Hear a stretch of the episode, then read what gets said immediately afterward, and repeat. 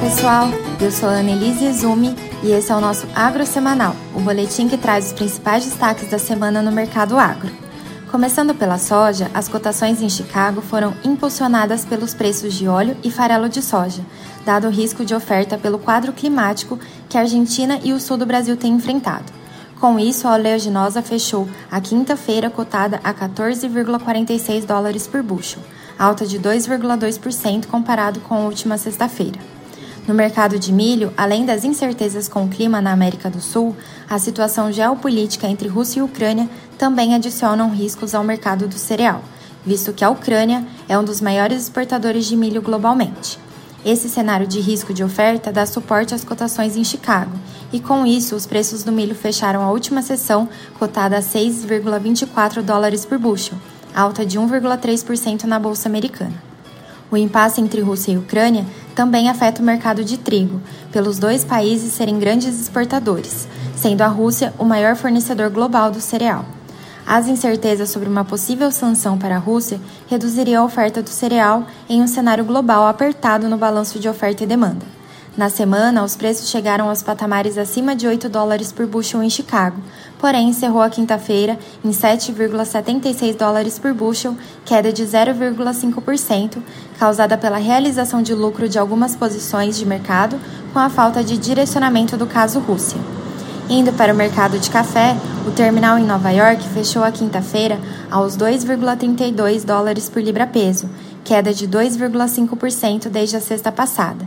Sem alterações nos fundamentos de oferta e demanda, com o mercado reagindo à alta do dólar frente a uma cesta de moedas, o que pressiona as commodities em geral, e as boas chuvas nas áreas de café brasileira. Com isso, o preço ao produtor de arábica caiu 1,3% com a saca negociada a R$ 1.467 e o conilon estável a 829 reais. No setor sucroenergético, os preços de açúcar em Nova York encerraram em queda de 2,6% em 18,41 centes de dólar por libra-peso na tela de março 22 com poucas novidades no campo dos fundamentos, a queda de preços reagiu à alta do dólar e possível movimentação dos fundos especulativos. Em relação ao etanol hidratado em Paulínia, fechou em R$ 3,23 por litro, sem impostos, representando queda de 2,4%. Com retração na demanda, as negociações entre usinas e distribuidoras continuam baixas, enfraquecendo os preços. No mercado internacional, as cotações da gasolina apresentaram valorização, o que abre oportunidade para reajustes positivos no preço da gasolina no Brasil.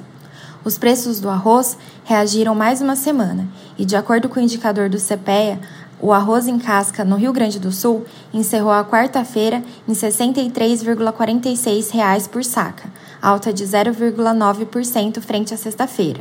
O movimento de compradores foi maior tanto para o mercado interno quanto para as exportações. Além disso, há relatos de dificuldades de importação do cereal, o que coloca a demanda mais aquecida no mercado interno. Nas proteínas animais, foi mais uma semana com o mercado de boi gordo travado, com a arroba no estado de São Paulo fechando a quinta nos 344 reais, estável frente à última sexta-feira. O mercado segue sem tração devido à fraqueza de carne no atacado, o que é comum no final do mês. A carcaça casada caiu 1,7% em relação à sexta-feira e tem pesado também as quedas consecutivas de preços de aves e suínos. O frango resfriado em São Paulo caiu mais de 0,5% e a meia carcaça suína 0,9%. Com prejuízos na ordem de 300 reais a cabeça, os suinocultores independentes têm buscado medidas de apoio junto ao Ministério da Agricultura, como, por exemplo, crédito para retenção de matrizes suínas. Por hoje é isso, pessoal. Bom final de semana e até a próxima sexta.